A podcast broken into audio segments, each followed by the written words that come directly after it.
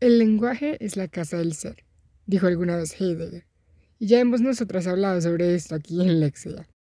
Pero más allá del gran sentido filosófico y profundo que tiene esta frase, ¿alguna vez lo han pensado en el sentido literal? ¿Te imaginas al ser cocinando, sacando la lavadora, colgando la ropa y viendo televisión dentro del lenguaje? El lenguaje como casa, ¿no? Bienvenidos a Epígrafe, una sección de cápsulas literarias donde compartimos datos curiosos del mundo de las letras.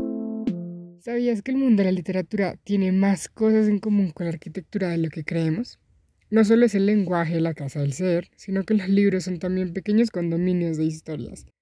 Y otra vez, no trato de ser filosófica o profunda, creo que nunca hablé tan en serio. Los nombres de las partes de los libros son en extremo cercanos a los términos arquitectónicos usados para describir una casa, residencia, un edificio. Pensemos, la cubierta de un libro, es decir, la parte externa que nos enamora o repele cuando vamos a una librería o biblioteca, es equivalente a la cubierta de una casa, el elemento constructivo que se encarga de proteger la parte superior de tu hogar y que pues da estructura a la casa misma. La portada de un libro, que es diferente a la cubierta, es la página impar dentro del libro que generalmente tiene la información de la cubierta y algunas veces ampliada. Autor, fechas, título de la obra. La portada, en la arquitectura, de una casa se trata de un elemento que se realiza en la fachada de un edificio, por ejemplo.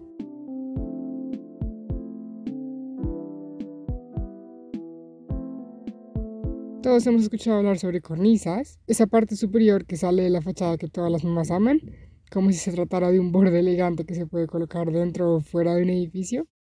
Pues la cornisa de un libro es esa línea en la margen superior que dice el nombre del autor o el nombre del libro en cada página. Tanto los libros como las casas tienen millones de partes más. Y encontré estos paralelos y me parece bellísimo que la frase de Heidegger, el lenguaje es la casa del ser, también puede ser literal. La lengua es una casa con cubierta, portada y cornisas. Al final, la lengua, así como las casas, son también nuestros hogares. Yo soy Julie y este fue Epígrafe de Lexea Palabras en Griego.